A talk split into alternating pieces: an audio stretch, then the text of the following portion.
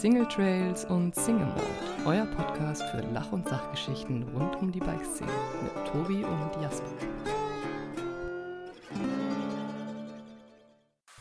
Hallo und herzlich willkommen zu Folge 131 von Single Trails und Single Mold. Und es ist wieder soweit, wir haben wieder einen interessanten Gesprächspartner, den ich mir diese Woche ausgesucht habe.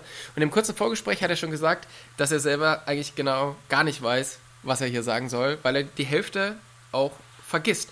Von daher freue ich mich auf ein sehr interessantes Gespräch mit Christoph Bösel von Esther Santor. Hi Christoph. Hallo Tobias, vielen herzlichen Dank für die Einladung. ähm, wir haben uns ja extra abends verabredet, weil du dich auch dazu bereit erklärt hast, mit mir ein kleines Gläschen, ähm, ich trinke Whisky, du trinkst was anderes, ähm, zu genießen. Was, ja, das ist richtig. Was hast du denn gerade vor dir stehen? Ja, der ursprüngliche Plan war eigentlich einen Gin zu trinken, weil ich ja jetzt nicht so im Whisky bin. Aber es ist tatsächlich ein Glas trockener Rotwein geworden. Okay. Ja. Dann äh, wünsche ich dir viel, viel Spaß damit. Ich habe mir einen äh, Kaolila Whisky geholt. Ähm, bisschen spezieller Whisky, weil der nochmal von so einem extra ähm, so ein unabhängiger Abfüller nochmal veredelt wurde. Und er ist 13 Jahre alt, hat relativ viel Rauch. Und ähm, den trinke ich jetzt hier mal einen Schluck. Von daher. Prost ja, dann lass ihn dir schmecken.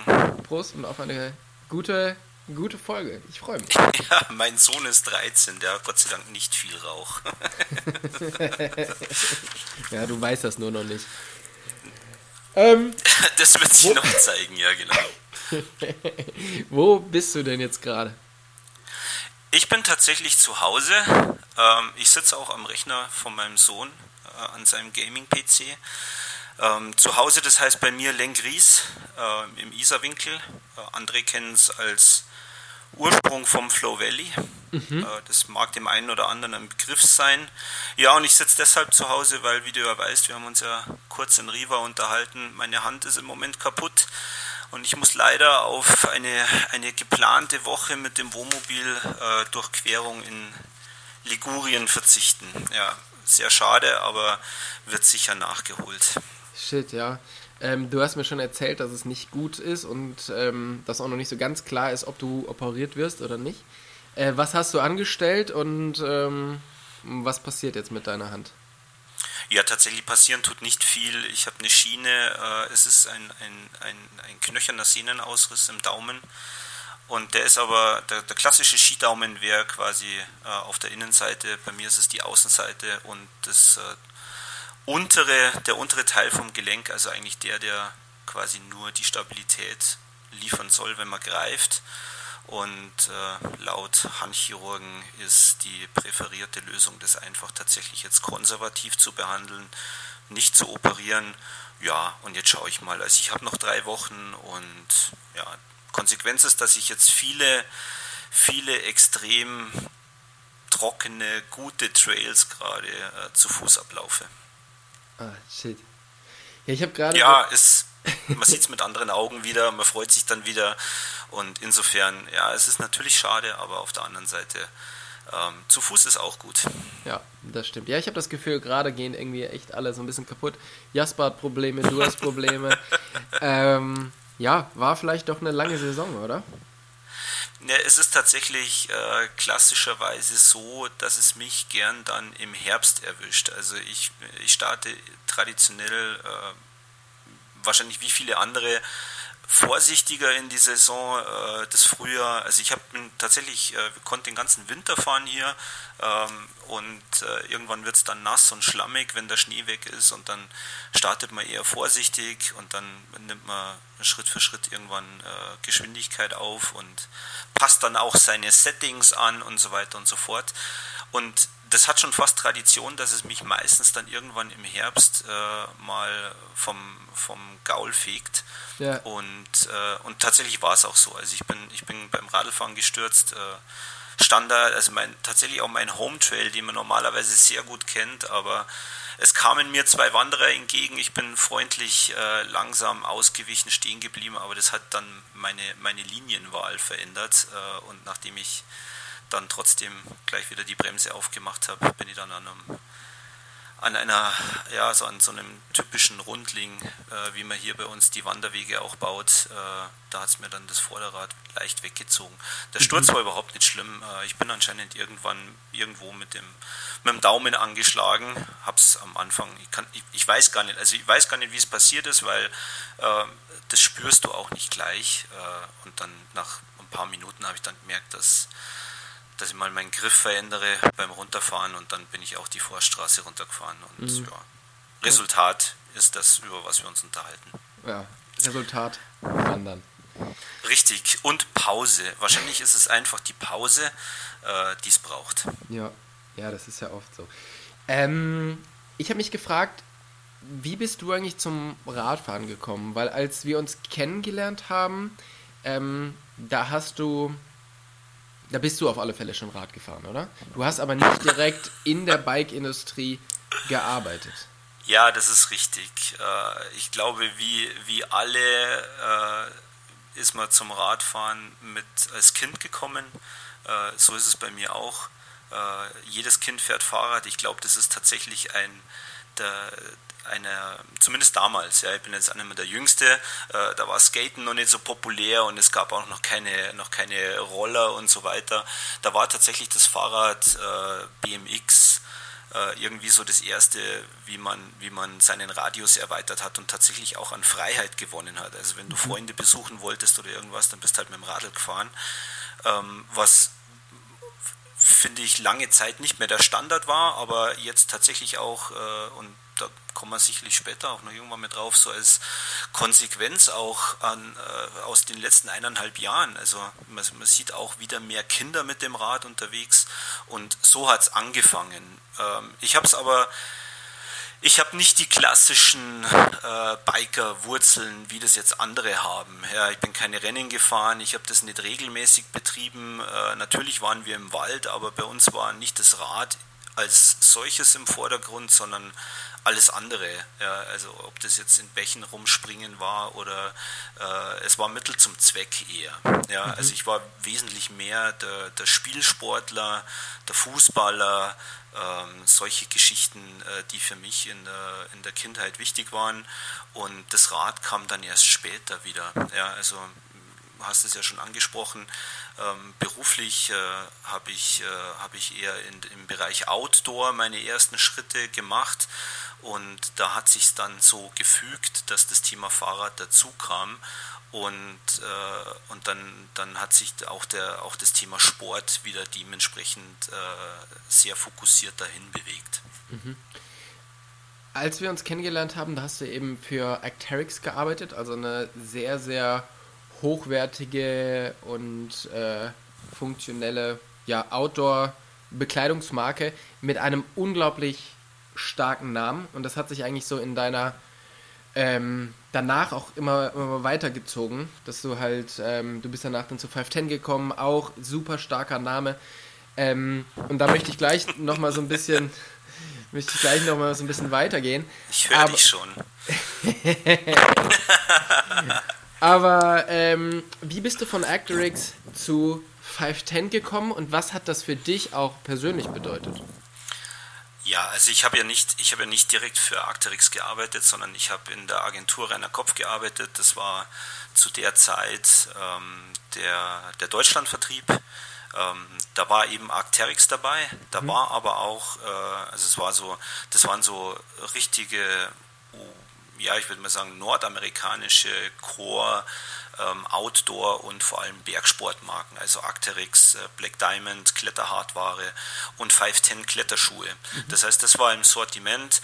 Da waren auch noch äh, kurze Zeit, äh, war noch Prana dabei und Chaco, waren auch noch zwei Marken. Mhm. Ähm, ganz zum Schluss ist dann noch kurz Nolly dazugekommen, ähm, aber da waren wir quasi mit 510, mit den Schuhen ähm, schon auf dem Weg in Richtung Fahrrad. Also es war quasi Bergsport, Kernsportmarken, Vertrieb, aber auch nicht nur Vertrieb, sondern es, es war Sale und Support. Also wir haben auch äh, Öffentlichkeitsaufgaben wahrgenommen, ähm, Marketingaufgaben und, und dann tatsächlich mit den ersten Impacts äh, seitens 510 war dann irgendwann das Thema ja, Fahrrad da und wir, wir mussten uns quasi oder durften uns in diese Richtung entwickeln. Was man ja sagen muss, damals war 510 wirklich eine kleine Klettermarke. Also das hatte noch nichts mit der großen Marke, die wir jetzt kennen, die jetzt zu Adidas gehört, zu tun, sondern es war wirklich eine kleine Core-Klettermarke, ähm, die dann einfach so langsam in den Bike-Bereich vorgerückt ist, oder? Ja, langsam ist gut. Ähm, das war schon, das war schon relativ stramm. Äh, ja, es ist eine, eine Kletter-Kernsport oder eine, eine Kernmarke in dem Bereich gewesen. Äh, auch da irrsinniges Renommee, äh, basierend auf dem, auf dem Gummi, äh, auf dem Sohlengummi, der dann ja auch quasi zu dem, äh, direkt zu dem Erfolg auch im, im Bike-Bereich geführt hat. Und ich habe es ja vorher schon gesagt, ich erinnere mich nur immer so vage, ich weiß nicht was, 2005, 2006 oder 2007, ähm, da kamen zuerst die, die Mazzocchi Intense Varianten von den, von den Impacts raus.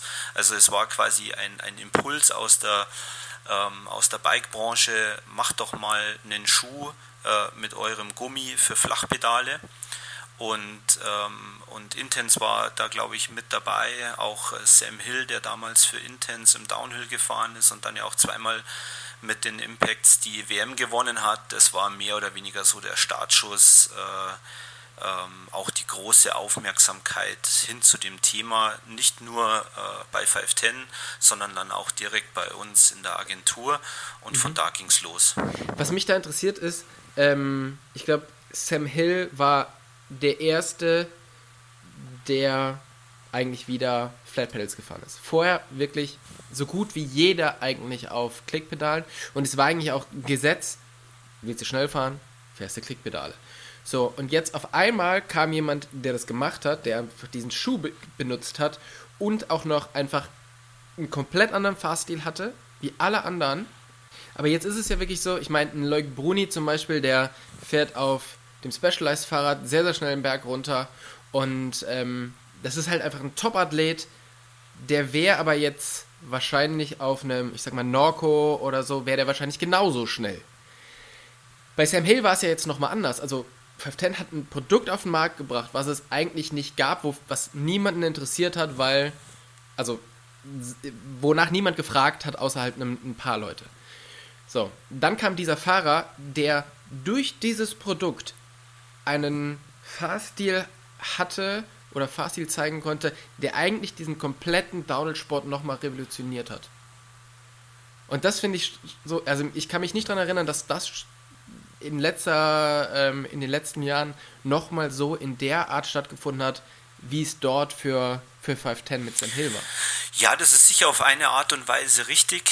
Ähm, ich glaube, er hatte auch einige, einige Fahrer zu der Zeit direkt beeinflusst. Da, da hat sich dann ja auch ein Trend hinentwickelt, ähm, äh, quasi Flat Pedal zu fahren. Auf der anderen Seite sieht man natürlich jetzt aber auch wieder den, den Weg zurück. Also ich glaube, wenn du jetzt, mhm. wenn du jetzt in den Downhill World Cup schaust, ähm, dann, dann siehst du nicht mehr viele, ähm, die, äh, die Flat Pedal fahren. Insofern hat sich der Sport äh, unter Umständen verändert, weiterentwickelt.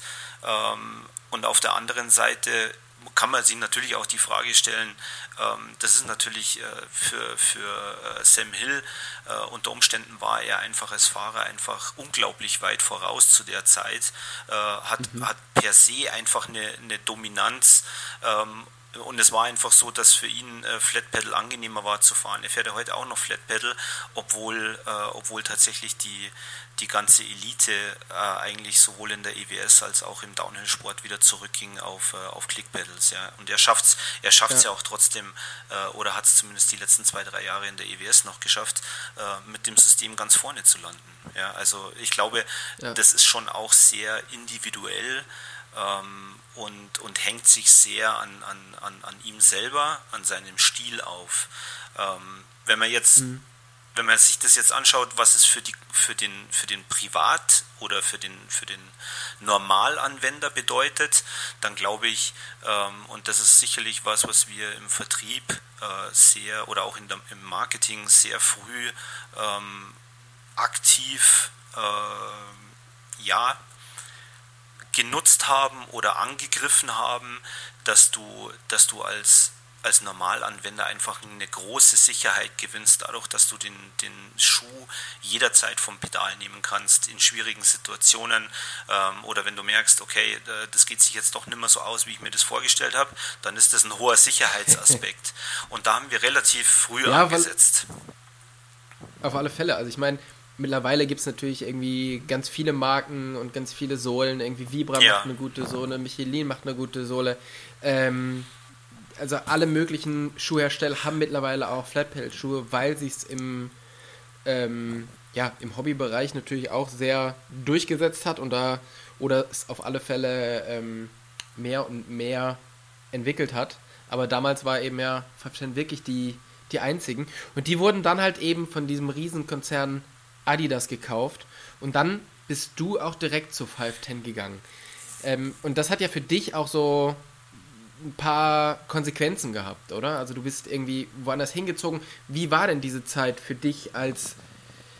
Es ist schon irgendwie eine spannende Zeit, wenn einfach auf einmal so ein, so ein Weltkonzern damit einsteigt. Ja, in der Tat. Ähm, ich muss schon... Also erstmal muss ich sagen, die, die Agenturzeit, ähm, die war schon gut. Ja? Also da gibt es... Äh, da ja, da, da, da will ich eigentlich gar nicht, da will ich eigentlich gar nichts drüber kommen lassen. Ja.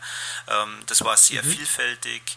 Äh, wir, hatten, wir hatten große Freiheiten, das zu gestalten. Wir haben ja auch innerhalb von, von äh, wenigen Jahren tatsächlich ein gutes Händlernetzwerk aufgebaut ähm, und war, war eher, eher verkaufsorientiert, ähm, aber wie ich schon gesagt habe, auch mit, mit Marketinganteilen. Und dann ähm, dann wirst du, äh, es war, war total witzig, ich war am Freitag, ich war damals, an einem Freitag bin ich ins Büro gekommen und dann sagte eine Kollegin zu mir, ich soll doch bitte da bei der, bei der SAZ anrufen. Ähm, da hat ein Journalist angerufen, der, der hätte gerne eine Stellungnahme. Und dann habe ich mich schon gewundert, worum es geht. Und tatsächlich ähm, hat, er, hat er uns dann mit dem Umstand äh, konfrontiert, dass 510 an Adidas verkauft wurde von dem wir mhm. noch gar nichts wussten. Und dann habe ich gesagt, komm, du nimmst mich jetzt auf den Arm hier, äh, Freitagmorgen auf dem falschen Fuß erwischt. Und es hat sich dann tatsächlich relativ äh, schnell herausgestellt, dass, dass dem tatsächlich so ist.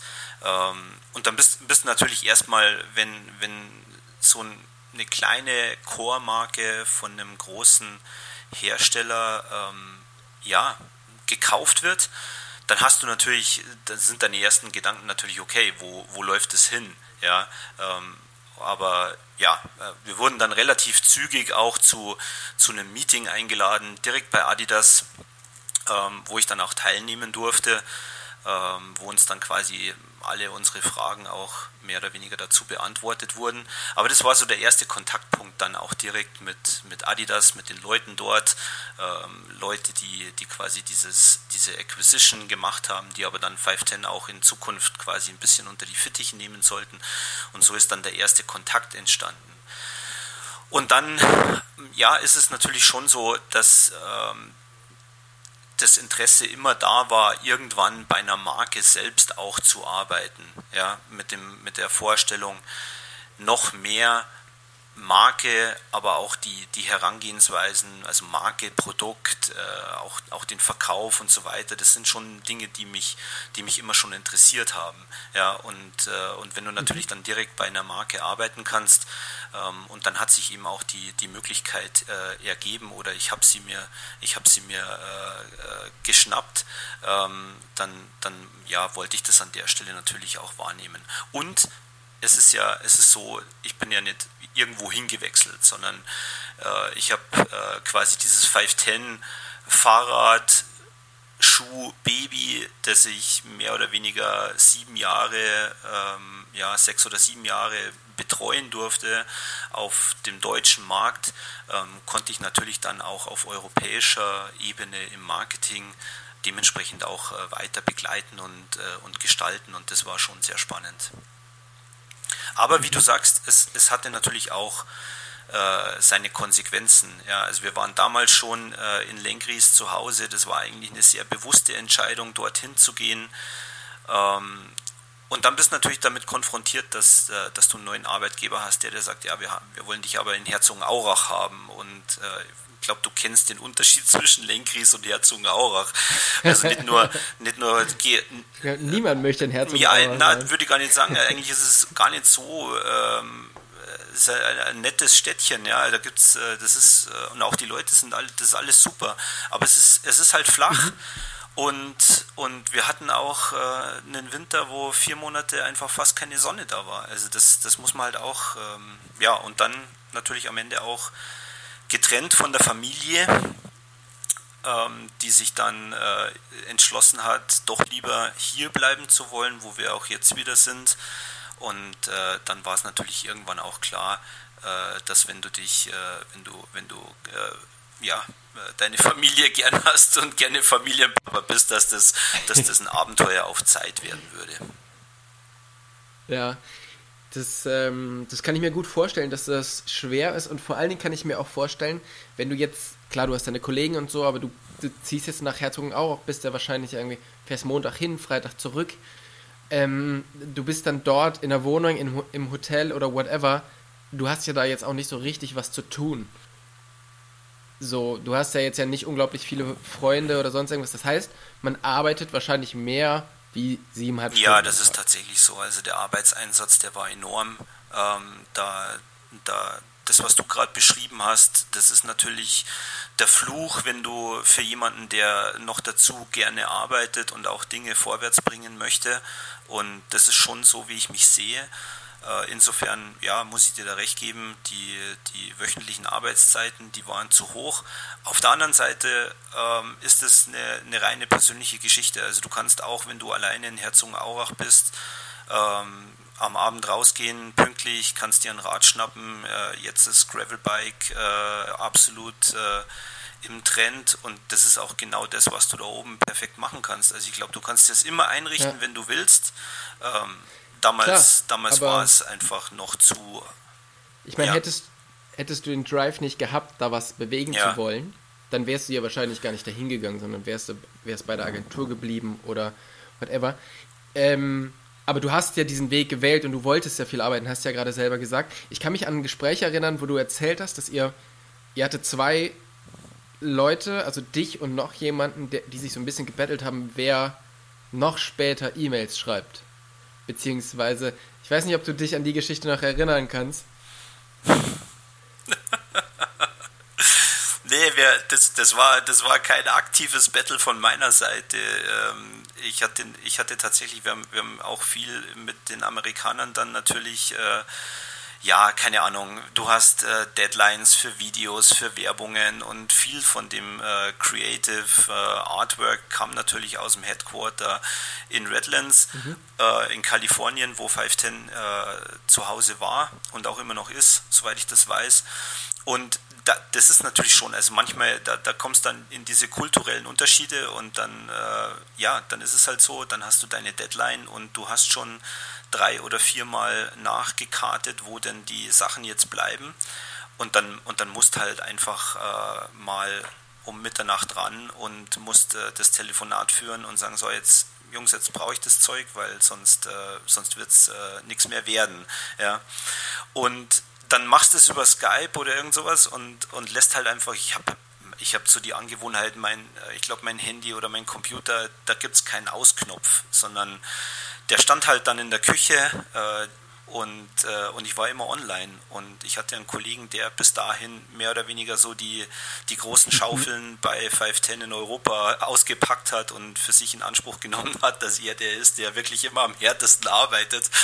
Und irgendwann kam er dann ins Büro und sagte, sagt, du bist doch wahnsinnig. Sagt, du bist, bist auf um 2, 3 Uhr morgens bist du auf Skype online und um 6 Uhr schon wieder.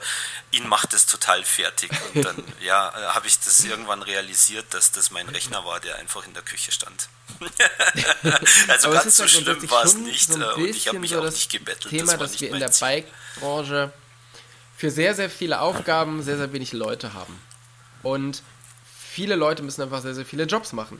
Das heißt, es wird ja schon, vor allen Dingen in den, in den führenden Positionen, wird ja schon sehr, sehr viel gearbeitet. Glaubst du, das ist irgendwie ein Problem, dass die Leute, wenn die ihr Hobby zum Beruf machen, und in die Bike-Branche kommen, dann zu wenig Hobby haben, weil die zu viel für ihren Job arbeiten, weil es halt einfach immer was zu tun gibt. Also ich kenne keinen, der im Marketing oder im Verkauf arbeitet in der Bike-Industrie, der sagt, nö, ich habe Zeit. Sondern alle sind immer Vollgas im Stress.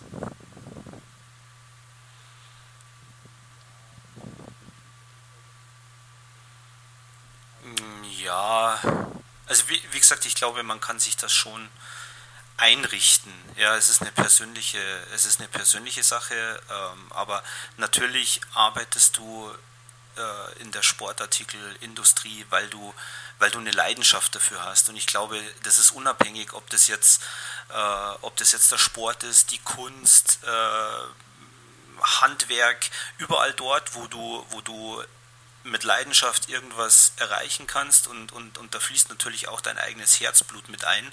Da ist natürlich die Tendenz dazu, dass du ein, ein, ein höheres Arbeitsvolumen hast, äh, die ist schon da, ja, aber, aber das ist natürlich auch, ich glaube, man darf sich da nicht ähm, man darf sich da nicht in die Tasche lügen. Ja. Es ist, ist, ganz oft nicht der Arbeitgeber, der es von einem erwartet, sondern es ist, es ist der Anspruch, der eigene, die eigene Leidenschaft oder der, das eigene mhm. Erwarten an sich selber ist da, glaube ich, schon auch äh, mitentscheidend. Und das ist tatsächlich auch was, ich, ich komme ja vielleicht noch auf das Thema Esther Santur, wo ich jetzt bin. Ähm, bin da jetzt auch schon im achten Jahr, die ersten drei Jahre, ich bin 30 Kilometer vom, von meinem Arbeitsort weg. Ich kann äh, 50 Prozent davon äh, durch Wald und über Flurstraßen fahren und habe tatsächlich erst im dritten Jahr äh, das für mich dann äh, ja mir, mir quasi die Gewohnheit, äh, das zur Gewohnheit gemacht, äh, mit dem Rad in die Arbeit zu fahren. Und, und tatsächlich war das, das war wie so ein ja, wie so ein Schalter, der sich da umgelegt hat und, äh, und auf einmal äh, ging es ohne Fahrrad äh, gar nicht mehr. Ja, also ich bin dann teilweise vier, fünfmal in der Woche die, mhm. die 60 Kilometer hin und zurück äh, mit dem Fahrrad gefahren und es war, es war enorm. Ja, also was du da, was du da vorbereiten kannst, nachbereiten kannst, abschalten kannst, wie du zu Hause ankommst. Ähm, ich würde sagen, man muss nicht vier oder fünf Mal fahren, ja, ähm, aber wenn du das äh, zwei, dreimal in der Woche schaffst, dann, äh, ja. dann, dann tust was für dich selber, du tust was für die Umwelt. Das glaube ich und, eben auch, dass man da halt, also wie du schon sagst, ja, und du kommst ein halt bisschen so aus dieser Nummer raus. Ja. Und vorbereiten sich, ähm, naja, wir, langweilen uns ja tendenziell viel zu, ja. viel zu selten. Und ich glaube nicht, dass man sich jetzt beim Radfahren langweilt, aber ich glaube, das ist einfach ein sehr, sehr guter Moment, vor allem wenn man die Strecke schon kennt, dass man da wirklich mal auch mal über Sachen nachdenken kann und so ein bisschen aus seinem, aus seinem Trott rauskommt, oder?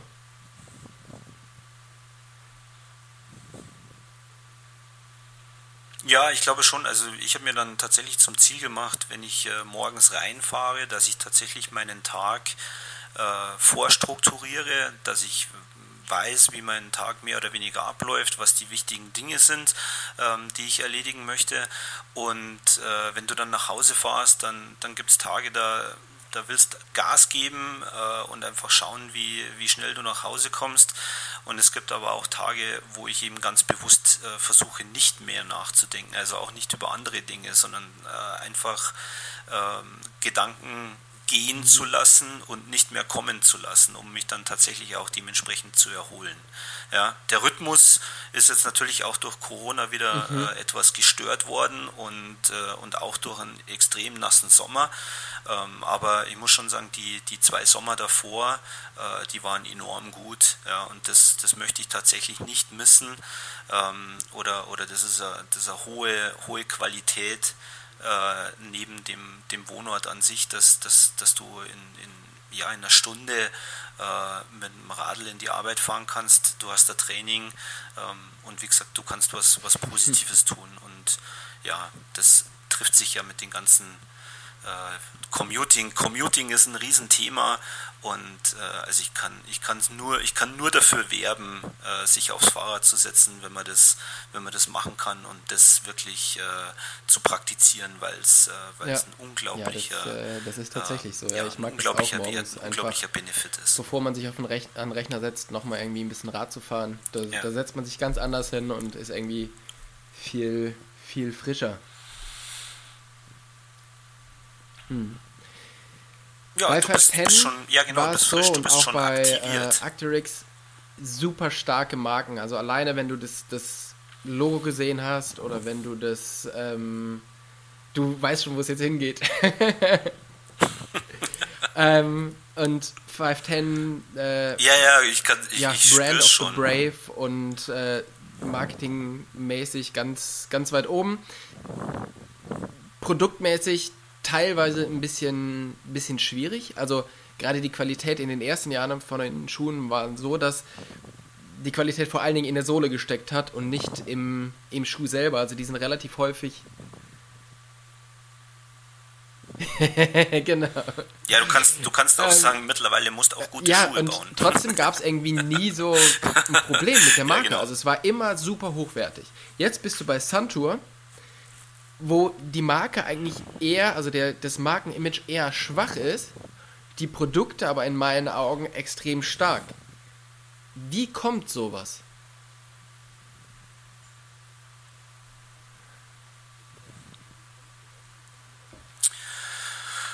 Das sind ja, also wie kommt sowas? Wie kommt sowas, dass ich jetzt bei SS Santur bin, äh, wo ich Genau, davor das, bei solchen Marken das wäre war? das oder, Erste, oder wie was kommt sowas, dass ein, würde, wie ein du da Produkt hingekommen bist und was dir deine Ähm, Motivation ist, da sprechen wir jetzt gleich drüber.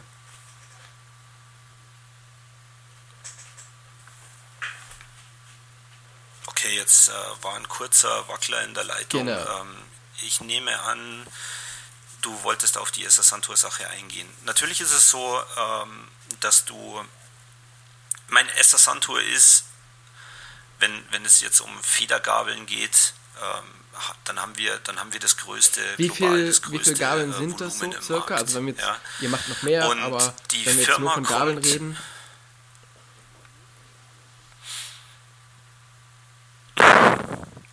Wenn wir nur von Gabeln reden, dann, dann schwankt es natürlich im Moment, ist der ähm, ja tatsächlich der Output gar nicht so viel höher wahrscheinlich, als er, als er sein müsste, äh, gemäß Marktlage, aber Corona, äh, Factory-Schließungen und so weiter und so fort, ähm, Material, äh, das, das du ja, wo du, wo du im Sourcing äh, Probleme hast.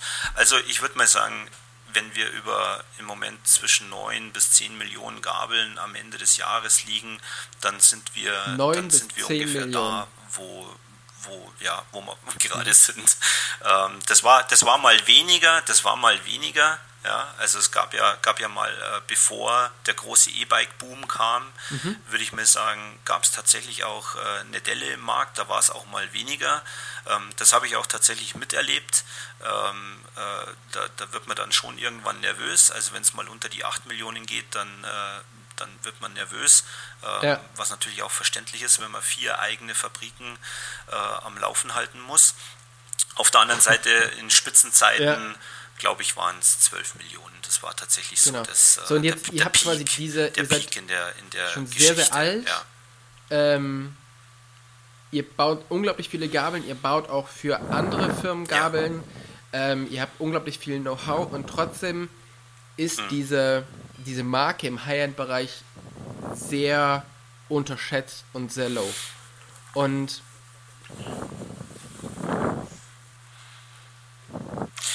Ja, ich glaube, da muss man tatsächlich nochmal zurückgehen äh, auf, deine, auf deine Frage, äh, die, du, die du davor gestellt hast. Das Volumen kommt natürlich ähm, daher oder, oder, oder das, das Image kommt daher, da muss man ein bisschen die Historie von Essa Santur anschauen. Essa Santur, wenn man das jetzt ein bisschen über, überzeichnen möchte, dann, dann, dann sind die quasi, haben die schon einen, einen äh, sind die schon einmal in Schönheit gestorben, in Anführungszeichen. Ja.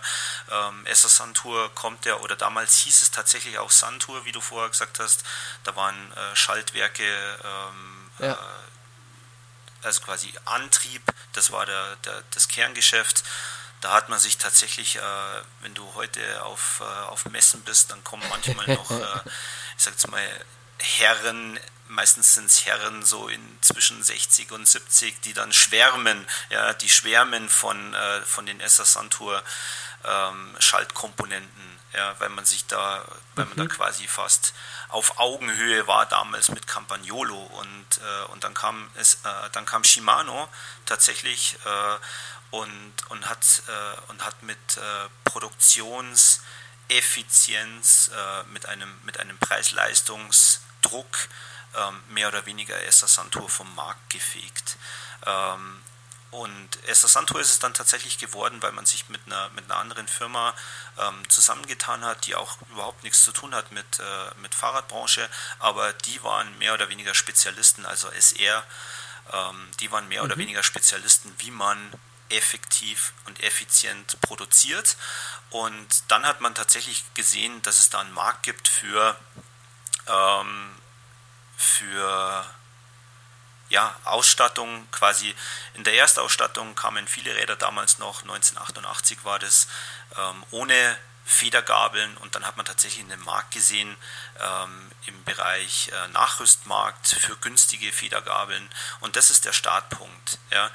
Und mehr oder weniger gründet dieses Image natürlich schon auch auf dem Umstand, dass wir viele mhm. Gabeln im eher günstigen Preissegment ähm, produzieren ähm, und uns schrittweise immer wieder äh, in dieses höherwertige Segment vorarbeiten. Ja. Ja? Und, aber dominiert wird es natürlich aus dieser Wahrnehmung.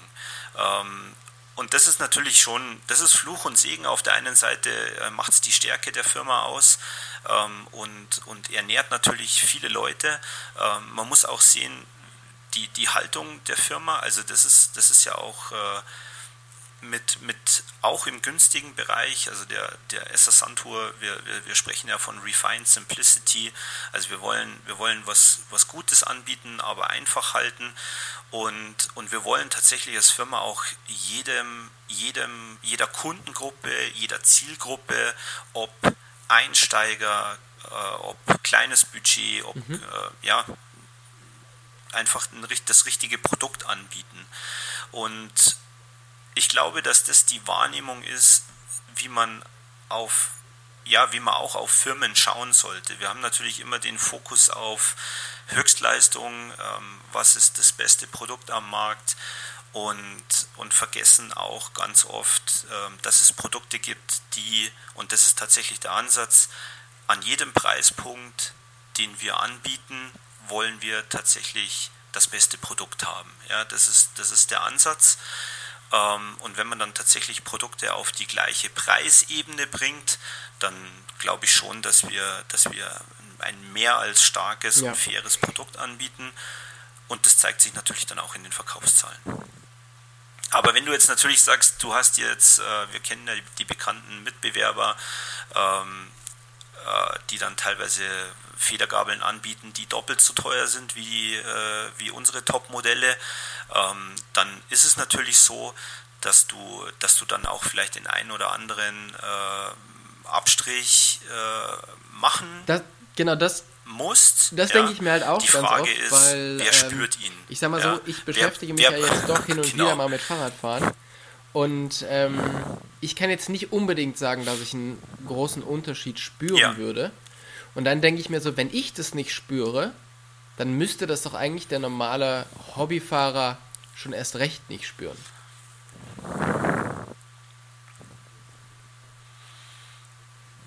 Ja, ich glaube, es gibt schon, ähm, wir, wir reden ja, wir reden ja bei den Produkten jetzt von, von von, einem Potenz von einer potenziellen Leistungsfähigkeit. Ja.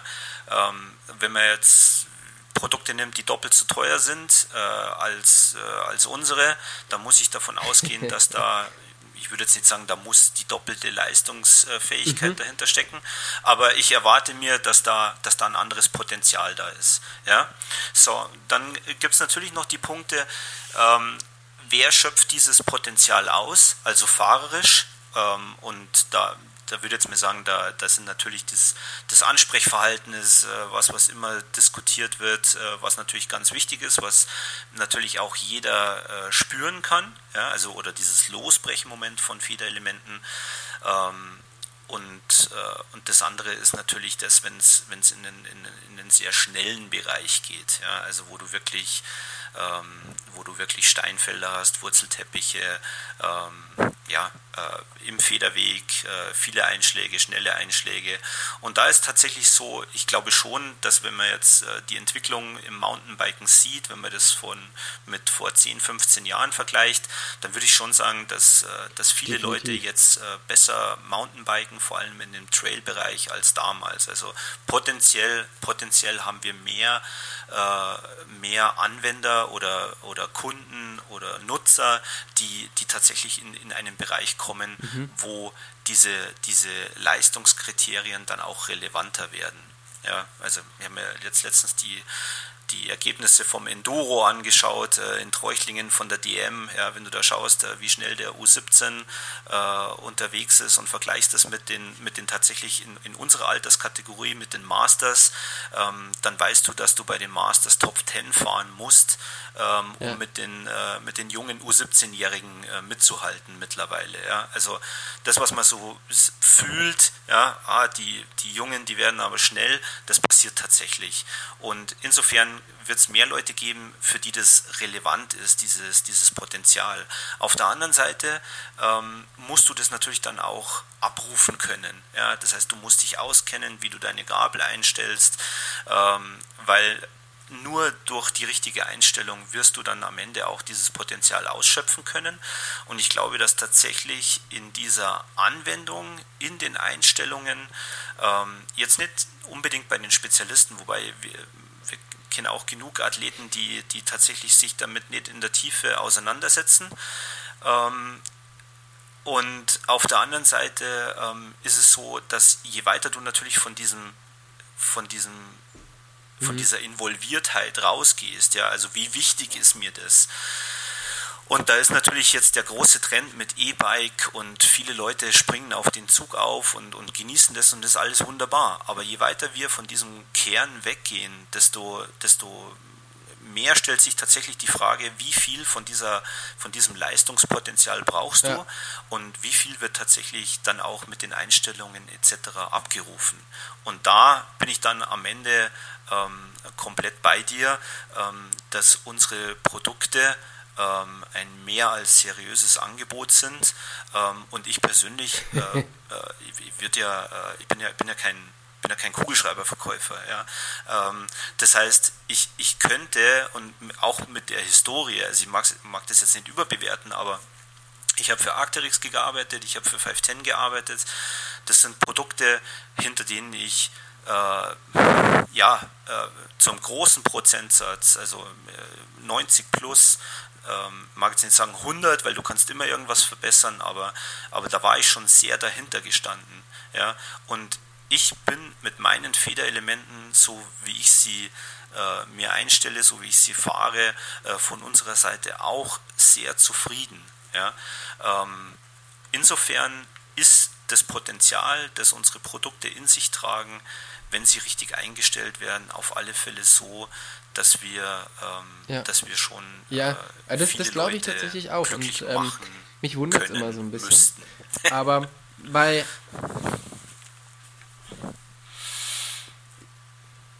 Ja, aber du hast ja, das ist, äh, entschuldige, wenn ich da reinfahre, ähm, aber du hast es ja in allen Bereichen. Also wer, äh, mein Lieblingsbeispiel ist immer, mhm, ja, wer klar. kauft sich einen Porsche und fährt ihn effektiv auf der Rennstrecke? Äh, wer, wer nutzt alle, ähm, alle Optionen, die einem äh, ein iPhone bietet. Ja, die meisten Leute machen Bilder, telefonieren, schreiben WhatsApp und dann, glaube ich, wird es bei vielen auch schon dünn. Das heißt, wir neigen dazu, uns riesiges Potenzial zu kaufen. Wir, wir kaufen uns und halt auch die Marke. Ästhetik, also, wir kaufen uns genau. Design. Und äh, das da, da spricht und auch A nichts dagegen. Äh, ja, und die Marke und, und äh, ja, äh, ja, genau, richtig. Und das funktioniert mit dem Fahrrad perfekt. Ja, also wenn du dir heute ein Auto kaufst, mit dem du ja. angeben willst, dann musst äh, wahrscheinlich sechsstellig hinblättern oder die Wahrscheinlichkeit ist hoch. Und stimmt, mit einem ja. Fahrrad kannst du es, wenn du bei Arcturix und 510 hast du vor allen Dingen für den Kunden gearbeitet. Also du hast ein Produkt beworben, hast ein Produkt verkauft, was am Ende der Kunde im Laden kauft oder im, ähm, im Online-Shop oder so. Jetzt ist es anders. Ihr verkauft zwar auch im Aftermarket die Gabeln, aber vor allen Dingen verkauft ihr die OEM, das heißt direkt zu Herstellern. Ist es, war das ein Reiz für dich, nachdem du jetzt einige Sachen gemacht hast, nochmal was anderes auszuprobieren und in den ähm, wirklich in den Erstausrüsterbereich reinzugehen und an, an Firmen zu verkaufen?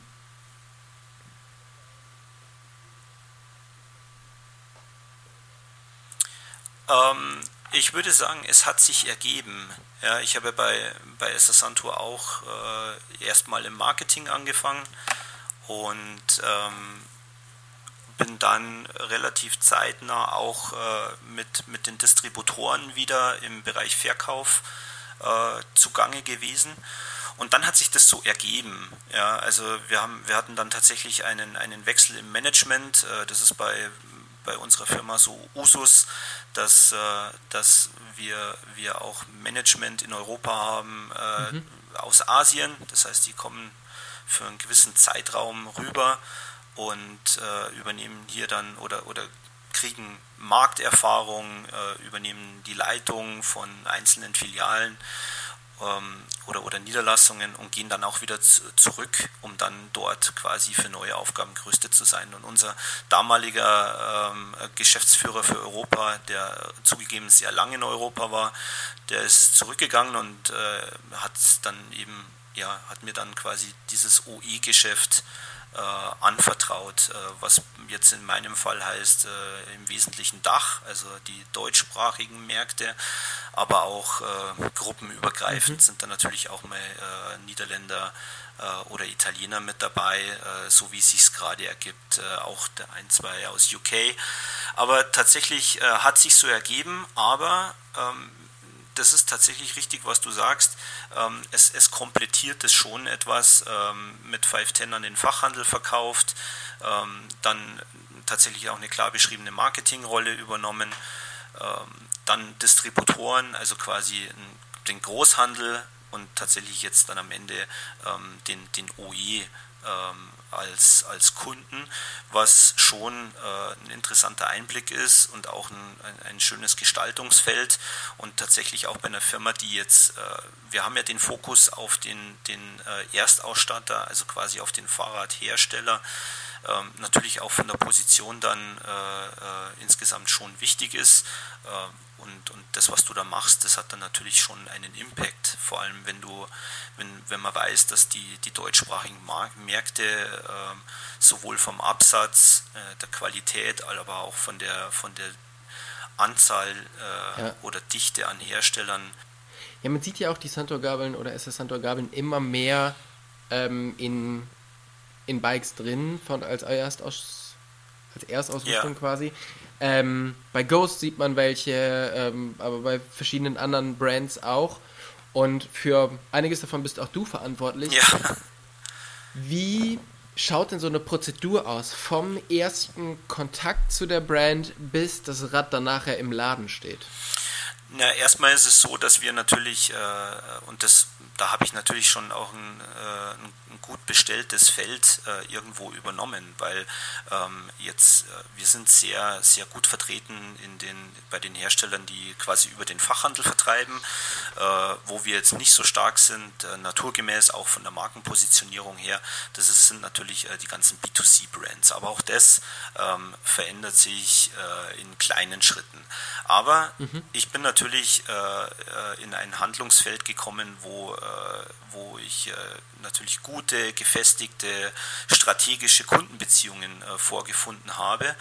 Und wir haben dann relativ zeitnah auch damals äh, unsere PCS-Technologie vorgestellt, ähm, also quasi eine, eine hochwertige äh, Dämpfungstechnologie, hatten also auch mhm. eine gute Botschaft zu erzählen und, und so war das eigentlich von Anfang an ein, ein Kontakt oder ein Einstieg, der, der natürlich auch, also natürlich musst du das bewerben, ja.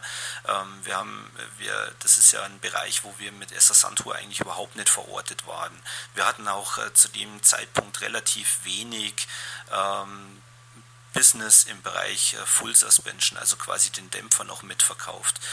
Und das war tatsächlich ein, ein ohne das andere aus den Augen zu verlieren oder irgendwie nachzulassen, äh, war tatsächlich ein starker Fokus, ähm, diese, diese Tür aufzumachen oder dieses Geschäft aufzumachen, ähm, mhm. weil das liegt uns natürlich auch irgendwo nahe. Ja? Also du, du fährst mit den Dingern selber durch die Gegend und, äh, und am Ende, wenn du ein, ein, Produkt hast, das funktioniert, dann möchtest du es auch verkaufen.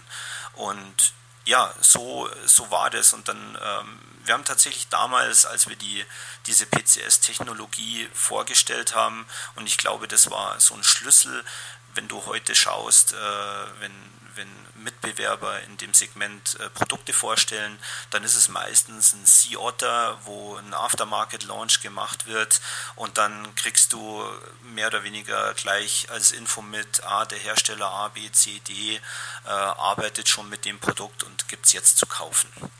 Ja. Das wäre bei Essa Santur so in der Form nicht, ähm, nicht gegangen, ja, weil wir natürlich überhaupt keinen Fußabdruck in dem Bereich äh, mehr oder weniger hatten äh, damals. Das heißt, und, und da kommen dann auch so ein paar Dinge zusammen äh, mit Marketing, äh, wo ich ja immer noch äh, Aufgaben wahrgenommen habe oder, oder damals sogar noch stärker, dass wir gesagt haben, dann, dann lass uns doch einfach den, den Launch so planen, dass wir tatsächlich im Aftermarket anfangen. Ähm, wir, wir starten mit, äh, unabhängigen Tests in den Medien. Wir geben das über die Distributoren dann in Aftermarket raus. Das heißt, du kreierst dann auch gleichzeitig äh, äh, ja, äh, das erste Geschäft, dadurch auch Sichtbarkeit im Markt. Ähm, und das hat sich dann tatsächlich ähm, war dann der dritte Schritt zu sagen, okay, wenn, wenn wir diesen Fußabdruck mal hinterlassen haben, mit der Spekulation drauf, die Medienberichte werden gut sein, weil wir ein gutes Produkt haben und wir haben Sichtbarkeit im Markt, dann gehen wir auf die Hersteller zu und, äh, und fangen mit denen an zu testen und planen tatsächlich dann eine Produkteinführung im, im Jahr drauf. Wäre heute nicht möglich, mhm. weil man heute ja schon zwei oder drei Jahre voraus planen muss, aber damals war das ja. möglich und es hat auch tatsächlich funktioniert. Ja? Also es war eine Logik, die angenommen wurde und äh, total witzig, mein erstes Gespräch äh, war tatsächlich, ja, das war mehr oder weniger, was willst du uns jetzt da vorstellen? Ähm, also das war tatsächlich so die erste Reaktion, also sei mal nicht böse, aber das, das brauche ich von dir nicht. Ja? Und, ja. und dann am Ende stellst du es vor und und, und, lässt, die, äh, lässt die Leute testen. Und äh, ja, und dann stellt sich raus, das Preis-Leistungspaket war gut, ja, also es war richtig gut. Und dann mhm. kriegst du auch die Möglichkeit, äh, da war natürlich noch die, die Herausforderung, die Dämpfer an den Start zu schieben, ja, und da muss ich ganz ehrlich sagen, da, da, da bin ich als quasi El Bandi, als Schuhverkäufer einfach äh, Damals, damals war ich auf die Hilfe von, von, einem, äh, von einem guten Kollegen angewiesen, der dann auch gesagt hat, okay, ich kann dir die Dämpfer bauen. Ähm, und äh, ja, und dann haben wir das geschafft. Mhm. Und äh, du hast jetzt gesagt, damals ging es in einem Jahresrhythmus, jetzt ist es eher zwei oder drei Jahre. Das ist auch so mein, ähm, mein Empfinden, dass sich das halt immer weiter rauszögert. Und wenn ich das zum Beispiel bei Ghost sehe, also wie weit die schon einfach vorausdenken und vorausarbeiten, ähm, das ist schon, ist schon richtig, richtig crazy. Du hast aber auch gesagt, du bist mit den Testen gegangen. Also was wird da an Herstellerseiten getestet an den Gabeln und was wird auch noch angepasst, bis sie, bis sie dann halt in die, in die Räder am Ende reinkommen? Kriegt da jeder sein eigenes Setup bei der Gabel und beim Dämpfer? Oder gibt es Grund, ein Grundsetup, was einfach so verkauft wird? Also bei den Gabeln, die, die Gabel würde ich schon eher so als Standalone-Piece sehen, ja, weil ähm, deswegen funktioniert die auch gut im Aftermarket, weil die kannst du tauschen ähm, und dann hast du natürlich deine, deine Einsteller äh, extern, äh, je nach Konstruktion kannst du die Federhärte ändern, du kannst äh, deine, dein Luftvolumen anpassen, also das sind so, so aber so Anpassungs- Möglichkeiten, die könnte man natürlich jetzt auch auf, äh, auf den Hersteller ähm, bringen. Ja?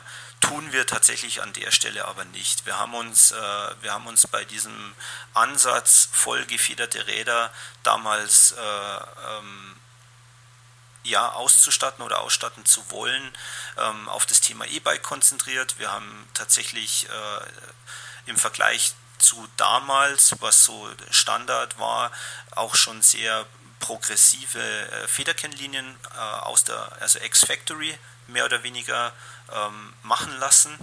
ähm, mhm. sodass quasi die Gabel mehr oder weniger schon EMTB ready war. Also das war mehr oder weniger schon so eine, so eine Art Preset. Ja? Dann hast du deine mhm. externen äh, Einsteller noch, du kannst natürlich den Säg einstellen, also all die Standard ähm, äh, Parameter und damit sind wir eigentlich relativ gut gefahren.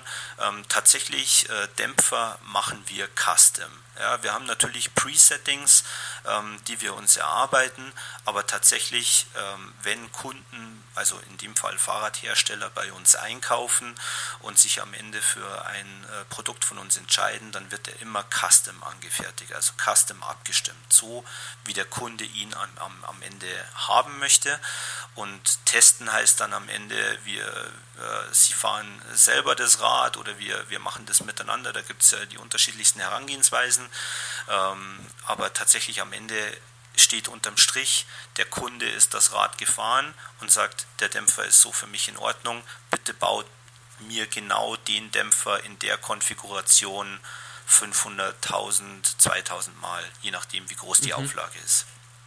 Ja, okay. Ja, spannend. Also das heißt tatsächlich, dass halt viel von dem Rad, was der Kunde am Ende bekommt, also der, der Endkunde, ähm, geht auch darauf zurück, wie der Product Manager oder der Product Entwickler, äh, was der für, äh, was der für ähm, Vorlieben bei einem Rad hat, oder?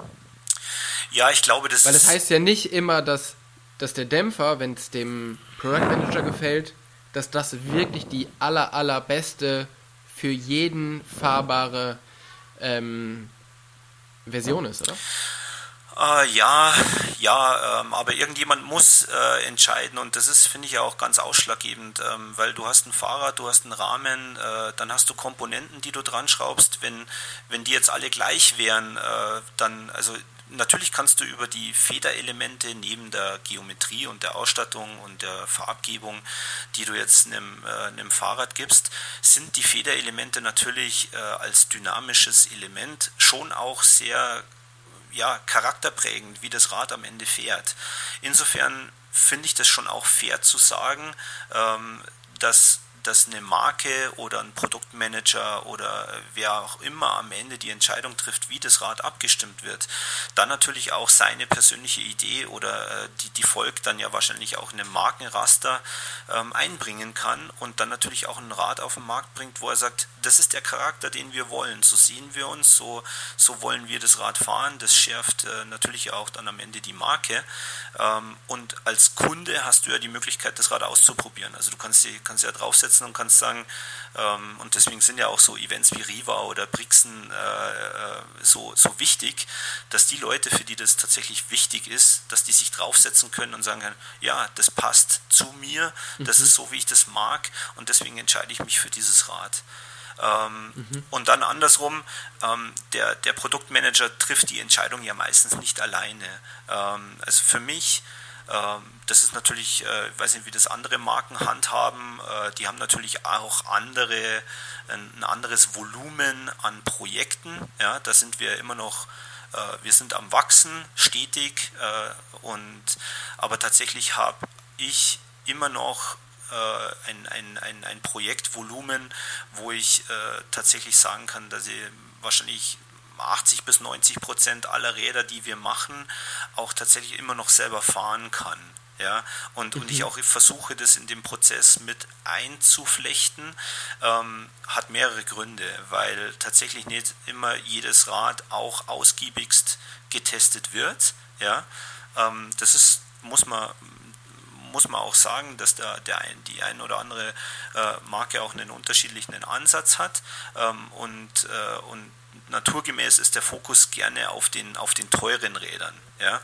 Ähm, wenn ja. man jetzt unsere Preispunkte sieht, dann geht da mehr Volumen raus.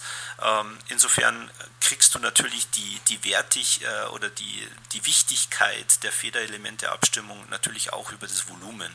Ja? Das heißt, mhm. für mich ist wichtig, ähm, zurückgehend auf das, was du gesagt hast, ähm, die Markenwahrnehmung, ich möchte sicherstellen, dass wir ein, ein gutes Produkt draußen haben. Ja?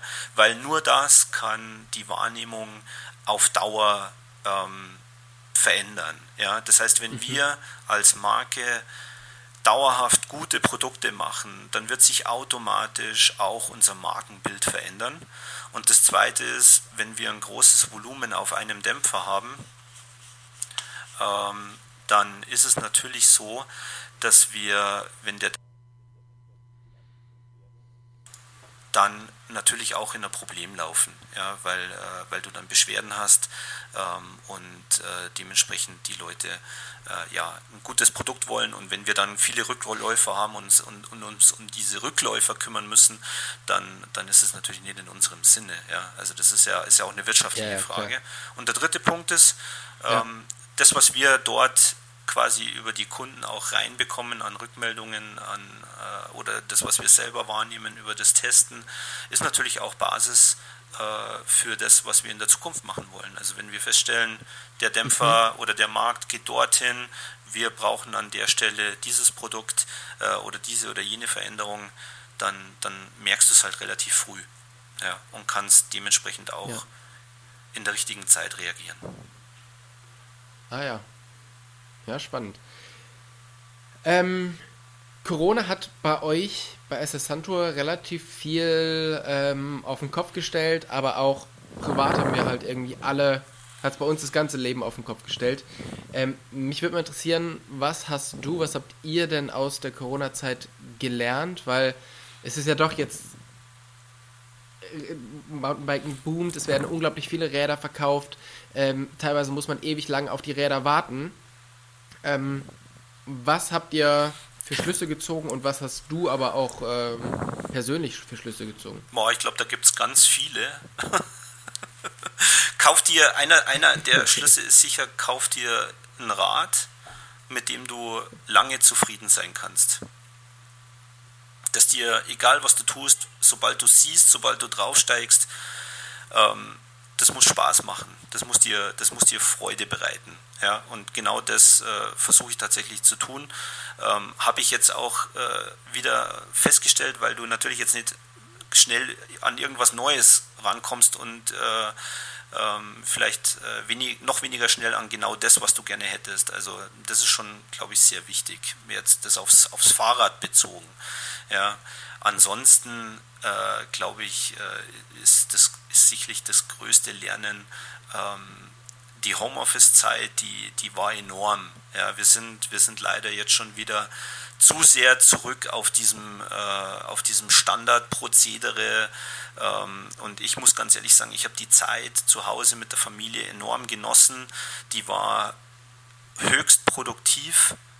Ähm, und, und hat trotzdem, glaube ich, auch den, den, der, der Familie gut getan. Also ich glaube, man kann das in der mhm. richtigen Dosis sehr gut verbinden und tatsächlich auch äh, wirklich viel rausziehen, auch im Sinne des Arbeitgebers.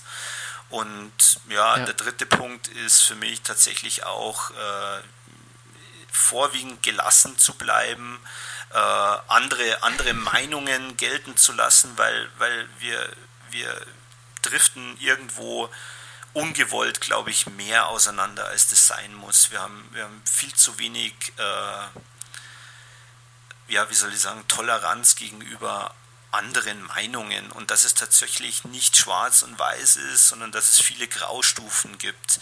Und, und, und das auszuhalten, glaube ich, ist eine, eine, äh, eine Riesenqualität, ähm, die man vor allem in, in einem Land wie jetzt Deutschland, wo es uns tatsächlich einfach gut geht, ja, ähm, wo, man, wo man die besonders leben sollte. Das kannst, das kannst auch direkt in die ganze Trail-Diskussion mit reinschmeißen, ist genau das Gleiche.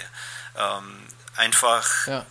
wir sind alle Leute, die draußen sein wollen, die Spaß haben wollen, die, die äh, nicht Natur kaputt machen wollen, sondern tatsächlich ähm, in der Natur äh, ja einfach dem nachgehen wollen, was uns, äh, was uns antreibt und was uns Spaß macht. Und wenn man da offen und mit Rücksicht aufeinander zugeht, gilt, glaube ich, in allen Lebensbereichen, dann kann es bei uns nicht so schwer werden. ja, das, äh, das stimmt. Ich habe zum Schluss noch drei kurze Fragen, die du bitte vervollständigst. Eine davon habe ich mir bei einem anderen Podcast ausgeliehen. Ähm, und zwar, was lernst du gerade, was du noch nicht so gut kannst? Was lerne ich gerade? Oh, das ist tatsächlich, das ist eine, das ist eine mega gute Frage. Ja, die kommt ähm, auch nicht von mir. ich, äh, da, da bleibe ich jetzt tatsächlich beim, beim beruflichen, weil, weil wir uns das ja tatsächlich äh, sehr, äh, ja, das ist ja der Aufhänger auch von dem Gespräch. Ähm, ich glaube, ich habe tatsächlich mein, mein, das, das meiste in meinem beruflichen Leben in dieser, in dieser Mittlerposition ähm, ja, war ich da tätig. Ob das, egal in welchen Positionen, es waren nordamerikanische Firmen, es waren jetzt, es sind asiatische Firmen ähm, und da bist du sehr immer drauf, äh, dass, dass du diese Entscheidungen, dass das alles passt und abgesichert ist und es ist ja auch wichtig in dieser interkulturellen äh, Kommunikation. Aber für mhm. mich ist tatsächlich äh, ein wesentlicher Punkt ist, ähm, andere würden das jetzt sicherlich sagen, du triffst ja sowieso so viele Entscheidungen eh schon selber und hast Freiheiten ohne Ende. Das mag richtig sein, aber das reicht mir tatsächlich noch nicht. Ja, also es muss noch mehr äh, ja, dahin gehen, dass ich tatsächlich äh, vieles noch mehr für mich äh, auch, auch entscheide und äh, ja, da bin ich sehr stark am Arbeiten dran. Okay. Ähm, das bewegt mich, Oh, ja, äh, was bewegt mich? Oh, was stellst du für Fragen, Tobi? äh, na, tatsächlich, äh, ich würde es andersrum sagen, äh, Bewegung ist mein Kernelement. Es äh, drückt sich im Moment im Fahrradfahren aus, aber das war, das ist Snowboarden gewesen, Tanzen, äh, Bewegung ist mein Element. Ja? Und unabhängig davon, wie, wie gut das andere beurteilen. Also ich bin kein Spitzensportler, aber für mich ist Bewegung, das ist mein Elixier. Und der beste Bike-Moment, den du je erlebt hast? Der beste Bike-Moment äh, ist für mich äh, äh, das Paket, und das ist tatsächlich auch was, was wir gerade mit, äh, das ist keine Kritik, aber ein bisschen mit, mit, mit Trailforks, äh, Komoot, äh, E-Bike, ähm, dieses sich das Erarbeiten von mit Karte, mit selber drauf losfahren, äh, Trails erkunden, von denen man nicht weiß, ob sie funktionieren oder nicht und das im besten Fall noch mit ein, zwei Mitstreitern, äh, das ist für mich dieses, äh, dieses Abenteuer-Freiheitspaket und äh, das, das sind für mich tatsächlich die, die Bike-Momente, die ich am meisten mag. Cool. Das hört sich extrem gut an und ähm, ja, ich möchte mich bei dir für die Zeit bedanken. Mir hat es unglaublich viel Spaß gemacht, mit dir über die ganzen Sachen zu reden. Man hat ja doch relativ selten wirklich mal die Zeit, so ausführlich zu reden. Und von daher vielen, vielen Dank. Ich wünsche dir alles Gute mit deiner Hand und ähm, dass du und noch viel Spaß natürlich beim Trails wandern. Ja, vielen Dank, Tobi. Herzlichen Dank für die Einladung. Es war für mich tatsächlich auch ein sehr tolles Gespräch und ja, sollte man unabhängig von irgendwelchen Podcasts öfter mal machen. Auf alle Fälle. In diesem Mach's Sinne, gut. vielen Dank. Dir auch alles Gute. Tschüss. Ciao, ciao. Ciao.